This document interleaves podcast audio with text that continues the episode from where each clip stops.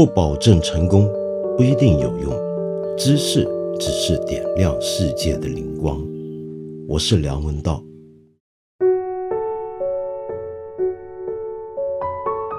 今天我有点头疼，因为我刚刚才花了一段时间把一份八十七页的英文文件读完。这八十七页的英文文件呢？呃，从某个意义上来讲，几乎就像是一本小书，具有一本书的一个结构体例，有它的封面。那这是本什么样的书呢？它的作者，呃，我猜你可能已经听说了，就是布伦特·塔兰特，也就是前几天在新西兰发生的恐怖袭击事件的这个凶手。他写的这么一个小册子，而这个小册子呢，其实就是在这个恐怖袭击发生前几十分钟寄去给到了新西兰的首相的那一份，他的媒体上把它称之为自白书的一份文件。那么这份文件呢，我相信，呃，国内是不太可能有人会把它翻译成中文，呃，英文原版。也几乎你不会那么容易的找得到。我也是透过一些很特别的渠道才得到这份文件。那么我还很认真把它看完了。我还把他之前在社交媒体上流传的很多话也都尽量的找来看。那么为什么这个人我要花那么多的心思去看他？其实我们一般人很容易就会说，干得出这样的事的人，那叫丧心病狂。丧心病狂的人呢，我们再后退一步讲，就说他是个疯子。呃，我一般不太倾向把这些干了这么伤天害理的事的人，就简单的说他是个疯子，觉得他不正常，觉得他跟我们一般人不一样。由于他绝对不一样。所以他干了什么事情，我就无法去理解，我甚至也就不需要去理解了。那么我就把他当成是一个正常社会中的一个脱轨的一个人，一个失常的一个人，混进了我们日常生活之中。不晓得有一天，因为什么事情忽然发难。如果我们是这么来看这样的人物，看这样的一些事情的话，我们就会放弃对他们的理解。那你可能接着会再追问：对于这种人，我们还有需要去理解他吗？我的看法是有的。为什么呢？因为假如我们不去理解他，我很可能会一不小心的，连我自己慢慢的走向了接近那个人的道路，我说不定都察觉不到。那我们可能听到这句话，可能会觉得很惊吓。我们这种人，我们一般正常人，像我梁文道，你也以为我很正常，我我怎么可能会变成那样的一个人呢？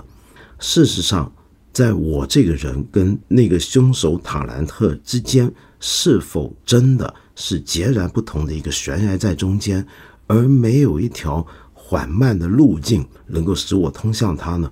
并不是这样的。你想想看，他这份文件里面，他写到的很多东西，我们从某个角度来讲，说不定连你都会同意。不要说我了，举个简单的例子，里面提到了环境保护的重要性，里面提到了呃市场经济必须要更有责任感，不能够唯利是图，应该还要照顾到劳工的权益。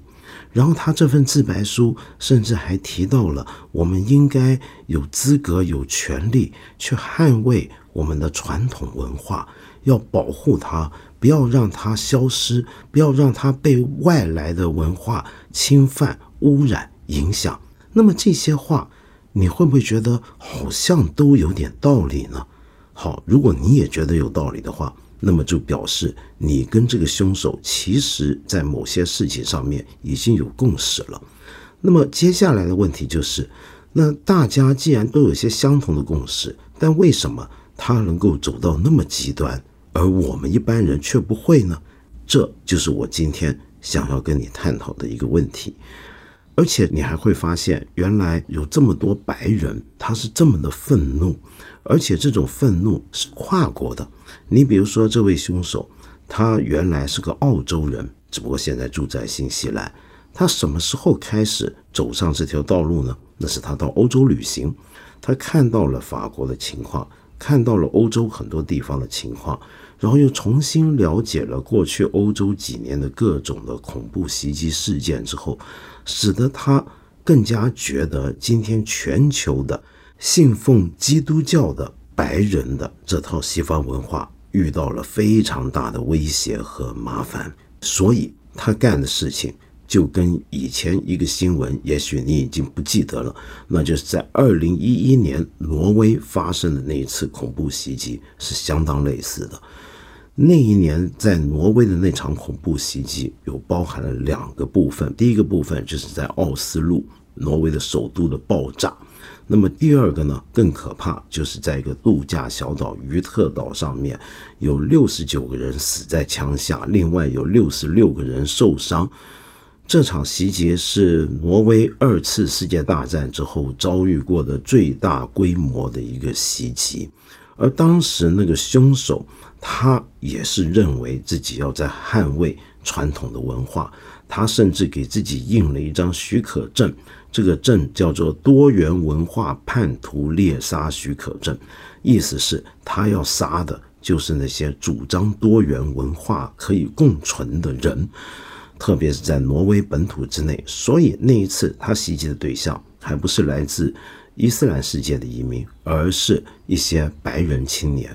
他认为这些白人青年都是未来的挪威多元文化的支持者，而你支持多元文化，就意味着你要开放你的边境，你会带来更多的移民。而到时候就会涌进更多跟挪威原来这些基督教白人的信仰、文化、生活方式都不一样的人，尤其是一群穆斯林。那么他们来的人一多之后，慢慢的挪威就变得不再像是挪威了，甚至更有可能会演变出一个情况，就是欧洲将来随着白人他们所生的小孩的人少，而穆斯林移民所生的人多。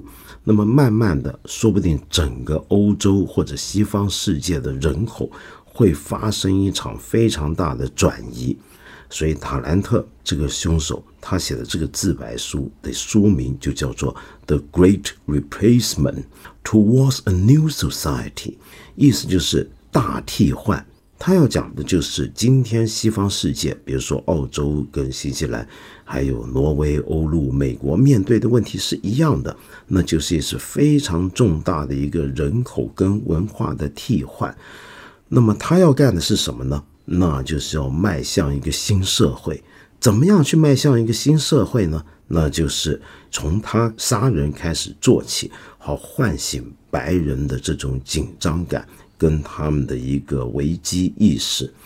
好，说到这里呢，你可能在这几天媒体上也已经看过很多相关的报道了。那么就说到，其实这样的意识形态呢，跟这几年特朗普背后使得他能上台的美国的很多白人的危机感，英国之所以会脱欧的背后的很多的传统的英国白人的危机感是很共通的。然后我们再看今天欧陆各个国家一些原来过去觉得不太可能出现的右翼的，甚至是极端右翼带有法西斯色彩的那种民粹主义政党，又纷纷崛起了。那么面对这样的一个全球的现象，我们该怎么去看它呢？呃，首先要搞清楚，这里面其实不同的国家、不同的地区都各有自己的特殊的状态。但是，当然，其中还是一些共性。就像塔兰特能够在欧洲发现了他跟欧洲的白人兄弟们共享着某一些的危机，共同面对某些问题一样。那么，我在这里呢，特别想介绍一本书，这本书很有意思，叫做《愤怒的白人》。呃，这本书呢的中文版跟英文版同时是在二零一六年出版的。嗯，二零一六年发生了什么事情呢？正好就是美国的特朗普选上了总统，然后英国呢也展开了脱欧公投。那么，二零一六年发生的这些事件，使得这本书的出现特别的及时，所以在当年就历史成为了畅销书，在英语世界非常的受关注。这本书的作者呢很有趣，叫白小红，是一个台湾人。大学之后呢，到英国念书，后来呢就干脆移民英国了。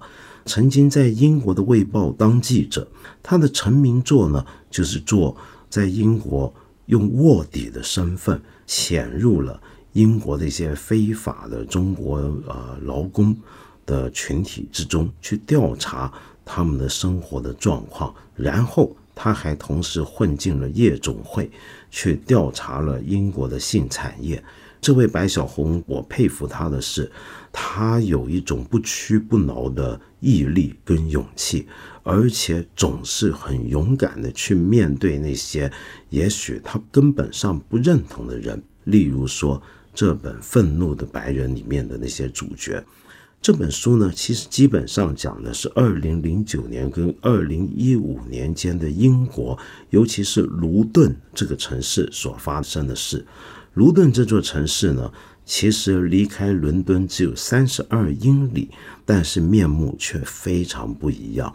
它是一个，我们可以这么讲，是个没落了的一个工业城镇，呃，社会经济状况都不是很好。那为什么要去卢顿调查英国白人的情况呢？那是因为英国近几年有一个非常大规模的，甚至是所有的右翼的白人种族主义运动之中最强大的一个组织，就是来自卢顿。这个组织的简称叫 EDL，呃，全称是 English Defence League，就是英国捍卫联盟或者捍卫英国联盟。那这个捍卫英国联盟呢，在脱欧公投期间呢，跟英国的脱欧主要的政党就是独立党 UK 有很深很深的关系。比如说，他的领袖法拉吉呢，当时就曾经这么讲过，他说：“如果我们国家不能够用民主的程序去解决我们面对的移民问题的话，那么下一步就是暴力了。”就在他说完这番话没多久，公投之前的时候，英国工党一位国会议员 Jo Cox 这位女士，在她的选区被杀。杀害她的人不是什么穆斯林分子，而是一个愤怒的五十多岁的白人。他在法庭上面还说，他做的事情是没有错的，他是要保卫英国。这些人就是典型的所谓的愤怒的白人。那为什么卢顿这个地方会诞生出一群愤怒的白人，组成一个这么强大的组织，然后把势力扩散到全英国呢？那么白小红就跑去那里做调查，他发现这个城市首先有一个非常深的球迷基础。好，我们中国的球迷啊，可能很难理解，在英国过去这个盛产足球流氓的国家。他们的俱乐部跟球迷之间的那种关系，我们最多呢看到是我们中超里面国安，呃，跟几支球队之间球迷是不对付的，那么大家呢会吵架会骂人，但是我们还是非常非常的温和友善当游戏。但在英国不一样，英国的这些球迷他们都支持自己地方上的球队的时候。会围绕着它形成一种非常强的一种向心力。嗯，他们会认为球迷之间有一种兄弟情谊，然后认为我们都是这个地方的人，我们都认同我们地方的俱乐部、我们的球队，然后我们有一种我们自己一套独特的东西，是别的地方的人不能理解、不能渗透的。我们今天支持我们的球队，在另一方面，我们要保护我们的这种。身份的认同感，也就是说，他们围绕着他们心爱的俱乐部，形成了一种非常凝固的、高度向心的一种身份感。真正的问题的转泪点在哪呢？那就是怎么样会让这个地方出现 EDL 这种组织，就是极端的排外，尤其是极端的痛恨穆斯林呢？主要就是在九一年的波斯湾战争之后。那么在波斯湾战争的时候呢？我们知道，整个西方世界都出现一种很奇怪的宣传跟论调。那个论调呢，就是认为这是一场针对穆斯林世界的战争。这也许不是官方的说辞，但是在民间跟网络上面，当时已经有了网络跟媒体上面，却有这样的一个想法。然后这种想法一直到了九幺幺之后，以及后来欧洲各地的恐怖袭击，就达到了高峰了。他们通常都没有注意到这些所谓的伊斯兰恐怖主义，到今天为止。他最大的受害者其实是穆斯林本身，死于恐怖袭击下的穆斯林要远远多于非穆斯林。那么他们没注意到这个，他们只看到这些穆斯林是要来攻击我们，而且他也没办法去把这些少数的恐怖分子跟全球十亿多的穆斯林区分开来，而是认为他们本质上就是危险的、可怕的。他相信一种非常笼统的、高度混淆的概念，却很轻易地把一些跟自己不一样的人给本质化了，就等于他把自己所认为的那个因果或者白人文化给本质化，认为我们就是一个不变的、永恒的、稳定的核心所构成的一套东西一样。那么。白小红呢？我觉得他在这本书里面给我们最重大的一个启示是什么呢？那就是其实会相信这种极端右翼的民粹主义主张的这些愤怒的白人啊，很多时候都是过去几十年的经济全球化里面被排除出去的掉队的一些低下阶层为主的人。那么，当整个工业产业在这边没落之后，他们很多人就失业了，或者说呢，要开始做一些极不稳定的其他的工种。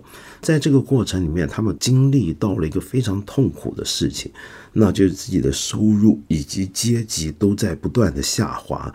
而且呢，还面对着国家政策的各种的，他们感觉到是种剥削，使得很多这些原来能够在福利网之内得到最后救偿的这些人掉了出去，他们的生活变得越来越艰难，越来越麻烦。那么这些东西又跟他仇恨外来的移民有什么关系呢？其实很简单，因为他把他面对的生活的情况。解释成是外来移民造成的，为什么呢？这里面有什么逻辑关系呢？这个关系是这样的，比如说，特别在欧洲这个移民比较多的地方，其实英国就有很多海外移民劳工，但是最多的呢，其实真正能够抢这些白人饭碗的，还不是我们中国人、亚洲人或者伊斯兰世界的移民，而是来自东欧的移民，比如说波兰的移民，那么。他们面对他们更廉价的竞争，所以他们生活更艰困，然后他们就开始仇恨移民。可是问题是，你仇恨东欧人不是很那么容易仇恨，因为他样子跟你差不多，文化也是跟你差不多。但是，假如你说我这个仇恨找到一个群体，他样子跟我不一样，那个女人戴头巾，他们宗教信仰跟我不一样。而这个宗教信仰、这个文化，又是过去这十几二十年来听说一种非常仇视基督教文明的一种文化，是一种非常可怕的保守的文化。然后他们今天也数字越来越多，我又失业，这个关系不就可以开始形成了吗？于是他们就开始注意到，只要身边多了一座清真寺，尽管他们逼我去信回教、信伊斯兰，但是。我已经感觉到我的生活受到威胁了，因为我旁边这个清真寺每天有五次的祈祷的声音传播出来，我就觉得它很吵耳了。我只习惯听我地方上教堂的钟声，不能够接受这种我不明白的语言，在用一种我不懂的方式来祈祷。那么，这就是一种非常含糊的，把很多事情搞混的一种想法。那么，这种想法，我首先要提醒你，就是你不要以为这是一个，呃，只有疯子或者特别不理性的人才会这么想。事实上，它是一种我们日常生活之中很有吸引力的一种去解决我们生活问题跟引导我们认识世界的一套方案。怎么讲呢？我们生活里面会遇到很多问题，遇到很多麻烦。我们通常要寻求解释为什么会这个样子，那么这些解释呢，有时候真正合理、符合事实的解释，可能是千头万绪的。于是你发现，我觉得我的生活糟透了，像坨屎一样。你得到的答案却是几十条不同的分析，因为你感觉到你的生活像坨屎，其实是因为你面对着十几种不同的处境带来的交互产生的问题。我们没有办法每个人都花那么多的时间成本跟精力去安心下来去分析我的问题，于是我们渴望的是一个最简单的答案，而那个最简单的答案呢，又必须是在情感上最容易打动我们的，是一个最容易唤醒我们一种本能的东西。比方说，我们人类天生有一种人我之别。喜欢去强调我跟其他人的不一样，然后把人呢人群呢分成内跟外两大批，有些是自己人，有些是外人。那假如我能够把我生活很糟糕的所有的原因都怪罪到一些我不能够理解的外来的人身上的时候，那么这就是一个很有吸引力的一个答案跟解决方法了。那么这些愤怒的白人，他们走上的就是这样的一条道路。有时候那条路甚至会让你觉得他们自己都说不清楚，或者说没有事实根据，但是他们就会真心相信。比如说白小红就花费了一番精力，访问到了啊这个 EDL 捍卫英格兰联盟里面一个当时最重要的一个领袖，叫做 Tommy Robinson。他问你一天到晚说捍卫英格兰人。你到底捍卫的是什么呢？他就说：“我捍卫英格兰。当我说身为英格兰人的时候，我的意思是，只要你来到这里，你拥抱这个国家，爱这个国家，你在这里有了孩子，而且他们被教养后觉得自己是英格兰人，那你就是英格兰人。”然后呢，他就说：“所以这个白小红就问了，所以当一位英国穆斯林认同这个国家，也采行这个国家的文化。”你会不会就把他们视为英格兰人呢？然后他怎么讲呢？按照他刚才讲那个逻辑，他应该要说会，对不对？但是他却说，哎，可是那些穆斯林并不这么看待自己。你找不到他们之中任何人身上带着英格兰国旗或佩戴英格兰十字架，因为那是属于殉道者圣乔治的十字架。然后呢？白小红又在追问：“你的意思是必须做到你刚才说那一切？比如说身上有国旗、带十字架，他才能被称为英格兰人吗？”意思就是，假如一个人是个英格兰白人，但是他不信教，那又该怎么办？或者说他身上恰好他不想天天带着国旗，那又怎么办呢？于是这个 Tommy Robinson 又说：“听着，我的意思是，当你看到一位穆斯林，比如一位穆斯林拳击手。”他可能带着英国国旗，可是，一旦赚了钱，他就不要英国国旗了，反而会用巴基斯坦国旗。为什么呢？这里面就看到他的想法。他的想法就是从根本上觉得，你今天就算做到了所有他刚才讲那一切，你来到了英国，在英国生了孩子，热爱英国的文化，完全认同自己是英国人，然后身上贴着英国国旗，都还不够。为什么呢？因为你始终是个外来的人，你有一天你迟早会丢掉你身上这个英国国旗的。你看看，所以这里面其实是不理性的，他是从根本上觉得外人是应该离开的。为什么外人应该离开呢？因为他认为他在威胁他们英格兰式的生活方法。怎么样被威胁呢？这个 Tommy Robinson 又说了。今年圣乔治节被取消了，这是英国很重要的一个传统宗教节日。然后他又说军人节没了，圣诞节都没了。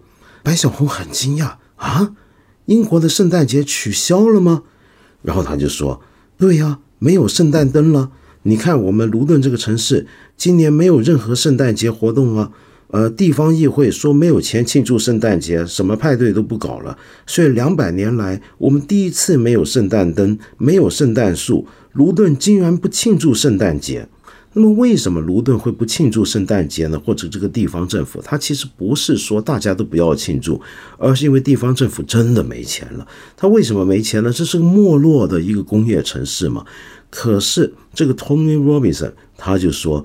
之所以取消圣诞节，是因为我们的议会、我们的地方政府现在越来越害怕那些穆斯林，害怕我们要是搞圣诞节的话，拿公堂搞圣诞节，那些移民过来的穆斯林会说他们也是纳税人，他们不庆祝圣诞节，拿他们的钱去庆祝圣诞节不公平，所以他把它理解为这个地方议会之所以决定不办圣诞节的官方庆祝活动，是因为这些穆斯林造成的。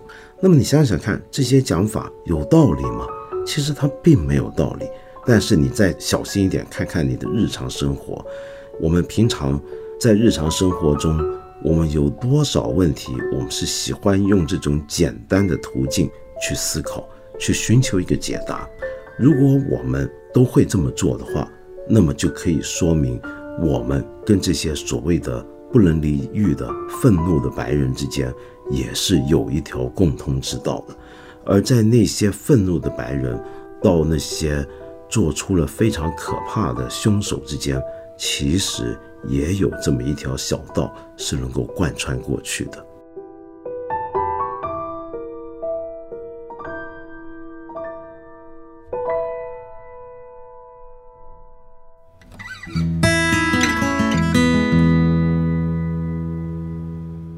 我今天呢，想回应一位朋友，这个朋友的署名呢叫做我读。那么你跟我说呢，梁叔你好，想问一下，平时我都是从什么地方获取社会上焦点新闻的？如果是新闻客户端，有哪些推荐呢？又或者有没有一些严谨、深度评论的杂志、报刊推荐？如今国内的大众新闻平台，比如说网易、搜狐，甚至凤凰，你觉得阅读到的新闻报道质量感觉都很粗糙？嗯，我每天吸取新闻资讯呢，可能跟你差不多，也会从各种客户端呢得到他们推送的各种评论和消息。你说的对，有时候呢，这些质量很参差。但是，假如我遇到真是让我感兴趣的题目的话，我就会开始自己去搜索。那这些评论呢，其实散布在各个地方的，有一些微信公众号，也有一些比较有深度的评论，或者有一些呃传统一点的新闻平台、媒体平台，比如说大家啊、呃澎湃啊，或者很多地方也都会有一些有趣的评论。但是如果说是像我们今天所谈到的这些国际新闻事件，很老实说，我还是比较老派，会看回一些传统的国际主流新闻媒体。我是常年的英国《卫报》跟美国的《纽约时报》还有英国的《金融时报》《经济学人》的订户。那么同时呢，我也还会常看，呃，各种的其他国家的主流的报纸，比如说法国《世界报》的英文的增刊、外交增刊等等。那么这些媒体都是我很重要的国际新闻资讯来源。那上面的评论和观点，还有事实的报道，很多时候都是在国内见不到的，所以我还是很仰赖他们。呃，另外我还想多回答一个朋友的问题，因为看起来是有点关系的。那么这个朋友呢，署名叫辣鸡粉丝，你跟我说，呃，想问一下。哪里能够读鲁迅、熊培云之类的杂文呢？在信息爆炸的社会，真的要去吞吐大量的水货吸取精华吗？当然，你不需要吞吐大量的水货来 来吸取精华。但是，我觉得你这个问题有趣的地方，就是可见你已经高度的依赖这些水货了。为什么呢？